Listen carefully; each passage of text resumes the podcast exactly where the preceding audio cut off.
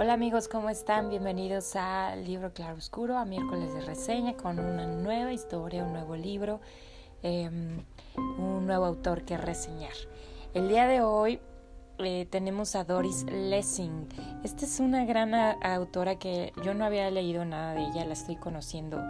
eh, con esta novela que les voy a reseñar. Ella nació en Irán en 1919 y murió en Londres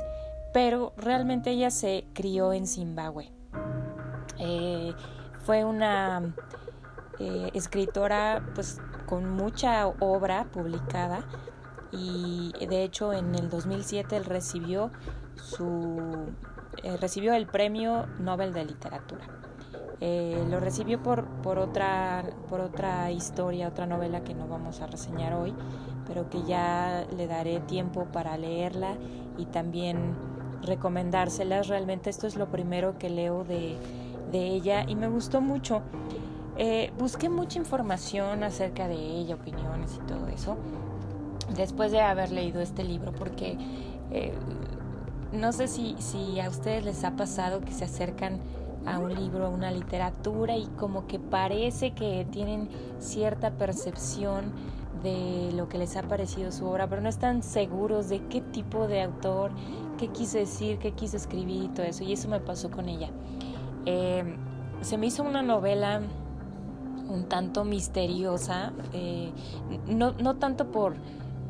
perdón, no, la palabra no es misterioso, sino un tanto eh, terrorífica o macabra en cierto sentido y no, es y no es de género de terror en realidad. Bueno, la, la novela que les voy a reseñar se llama El quinto hijo, ella es Doris Lessing y esta publicación es de bolsillo, son aproximadamente 150 páginas alrededor de ello. De hecho, si me dan los segunditos, les voy a decir cuántos son, cuántas páginas exactamente. Son 155 páginas. Y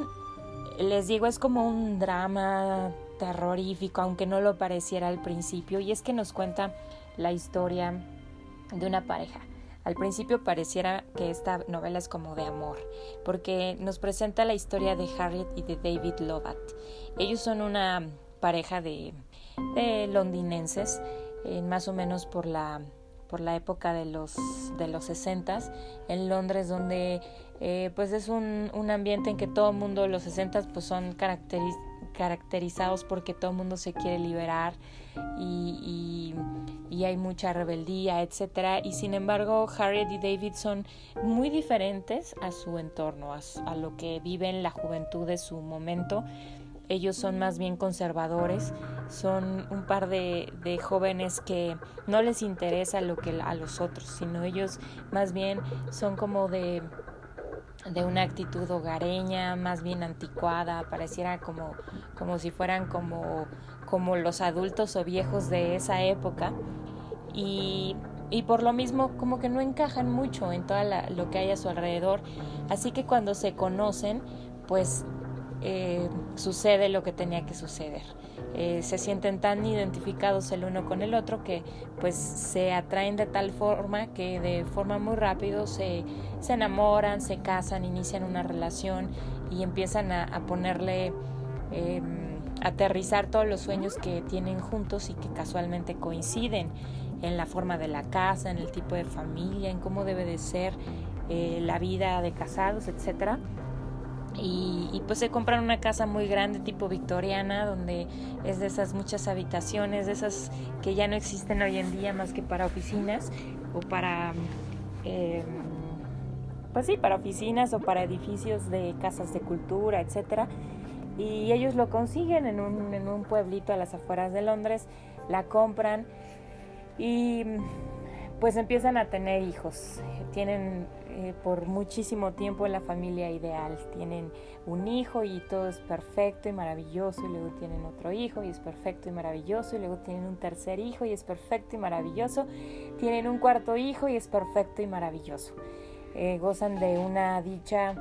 eh, inigualable, teniendo una familia bonita, es decir, dos hijos, dos hijas agradables, además una vida social muy activa,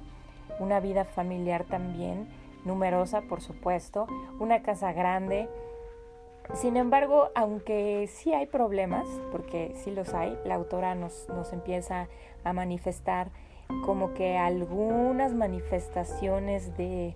de conflicto y que no parecen serlos, como que todavía la apariencia de familia feliz sigue estando, como que pues entre ellos empiezan a ser como un poco desconocidos,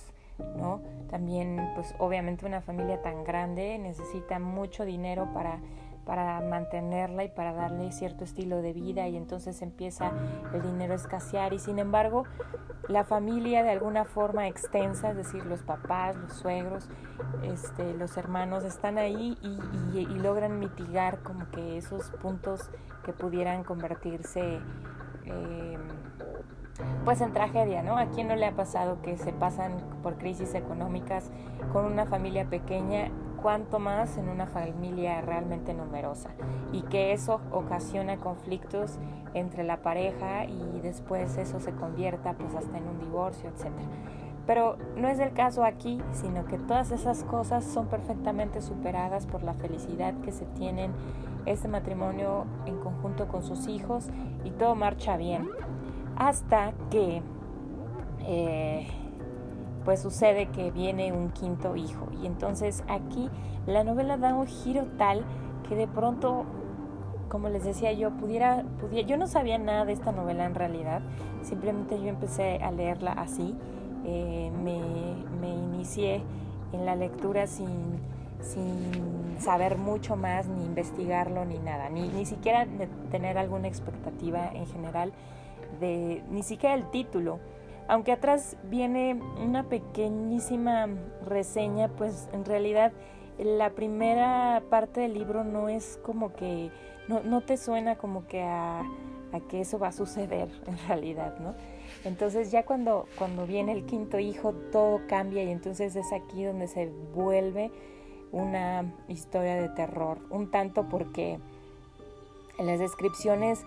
de la escritura de esta mujer realmente son son, son geniales en cuanto a que te transmite como el horror que quizá el personaje está sintiendo. Este pues, es un narrador omnisciente que nos está contando la historia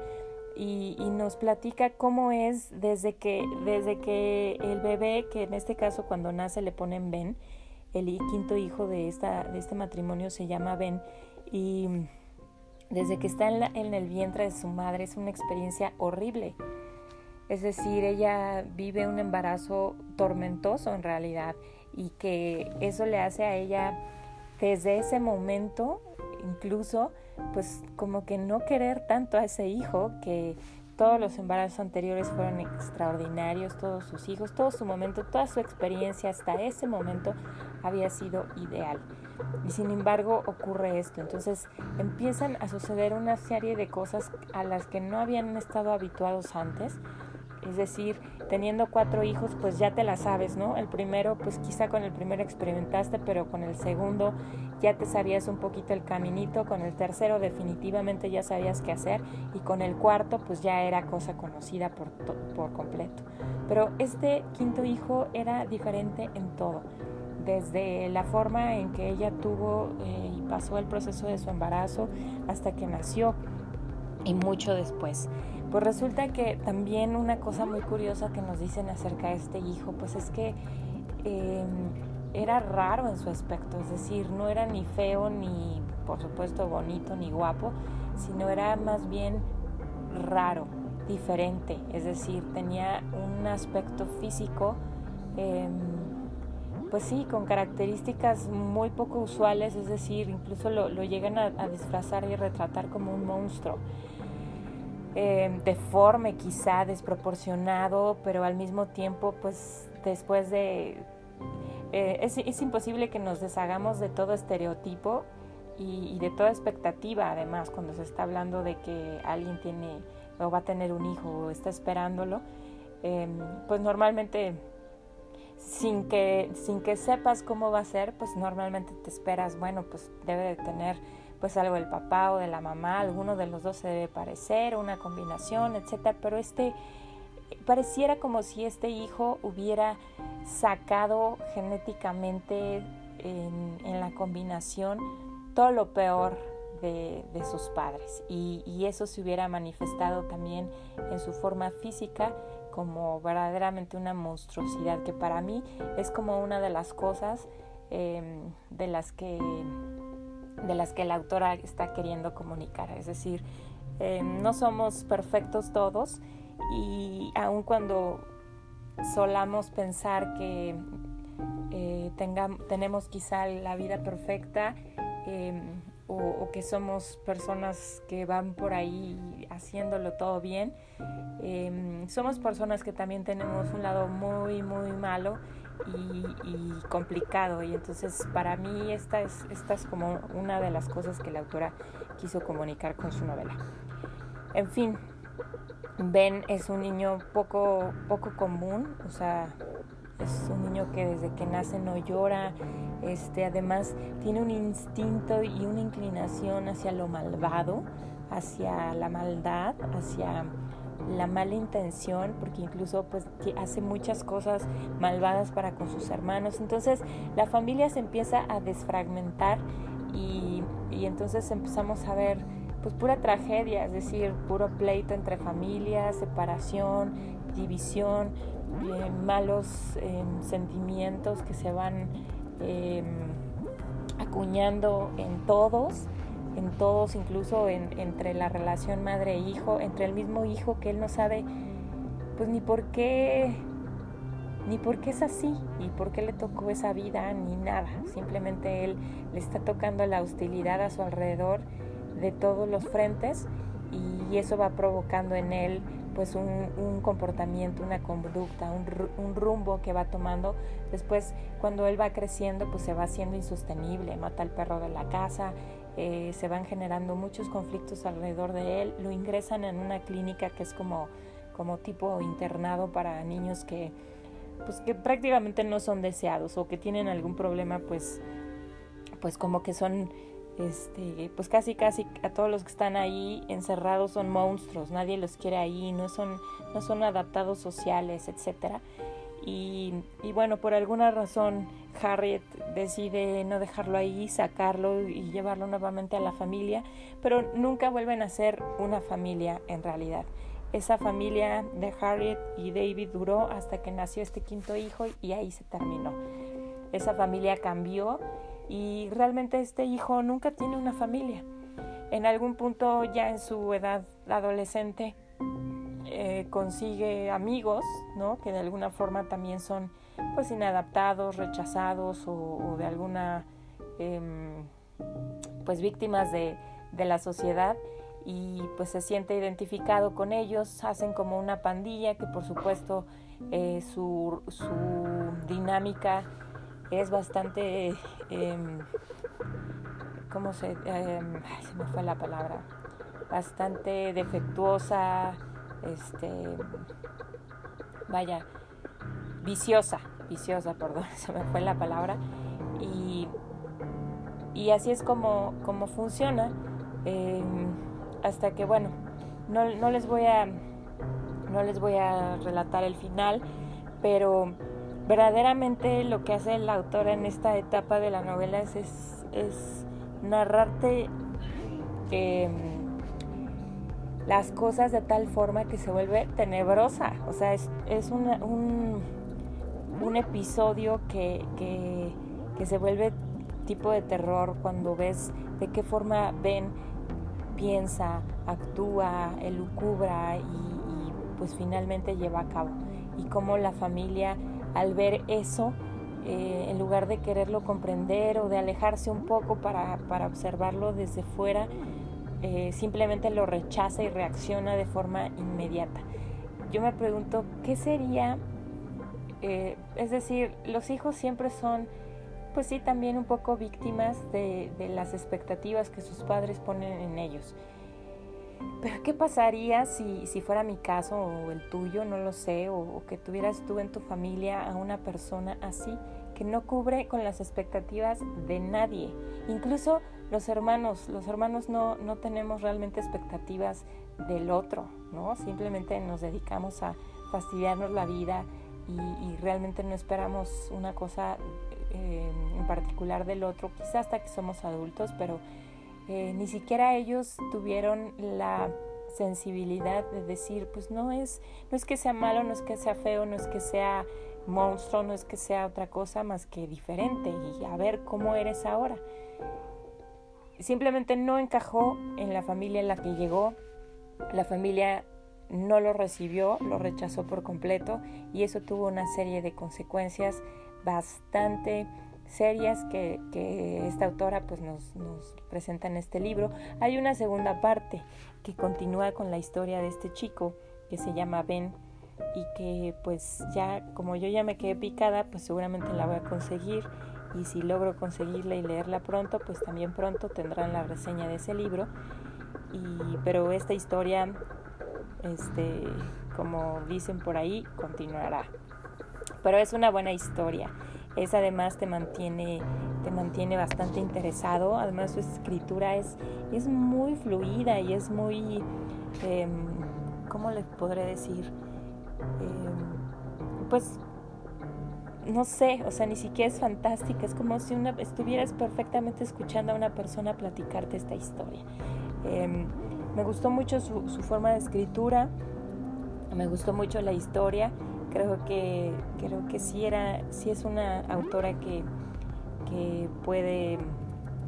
que se merecía el premio Nobel, digo, no fue de esta novela, pero creo que su forma de escribir vale la pena. Eh, además, leí un poquito más acerca de ella y bueno, pues ya saben que todos los escritores se proyectan en sus historias de una u otra forma, aunque no lo quieran. Siempre hay aspectos o escenarios o personajes o, cosas que, que, tienen sus novelas que siempre van a proyectar una parte de sí misma y es que ella en realidad siempre fue una mujer diferente en todos en todo el sentido de la palabra a todo lo que le tocó vivir. Y por ahí dicen que eh, también fue una hija pues quizá rechazada por su madre, por no, por no cumplir con las expectativas de ello, ¿no? Quizá hay mujeres que son poco femeninas o hombres que son poco masculinos, cuando el papá o la mamá espera lo contrario y ese tipo de cosas pues van marcando la vida de, de una persona. En este caso se dice dentro de la historia de, de Doris Lessing que que ella le tocó vivir eso y que bueno, pues por eso su, su obra también está marcada y que un poco esta historia quiere marcar eso. Pero más que eso yo creo que también es pues como una queja grande em, hacia, hacia la crueldad que como sociedad a veces tenemos hacia las personas que son diferentes, hacia las personas que no funcionan o operan como nosotros lo, como dicta la sociedad, como dicta el protocolo y pocas veces nos detenemos realmente a pensar con mente abierta si algún comportamiento, alguna forma, alguna persona, em, cuál es la razón de eso y conocer a fondo esas características y después pues tomar esa decisión, sino que simplemente rechazamos de una de primera instancia todo lo que no va de acuerdo a lo que eh, la sociedad dicta. Y eso pues es real. Es real en todas las sociedades de todas las culturas y, creo que, solo por eso vale la, pena exponerse a este texto, esta historia, pues un poco para que tengamos ese tipo de pensamientos y pues nos exploremos que cómo, cómo es la forma en la que nosotros funcionamos y cómo es como quisiéramos realmente hacerlo. Pues es la recomendación del día de hoy, ojalá les guste. Y como siempre les pido que si se acercan a esta historia, la leen y tienen una opinión en particular, nos la compartan. Gracias por escucharnos y hasta la próxima.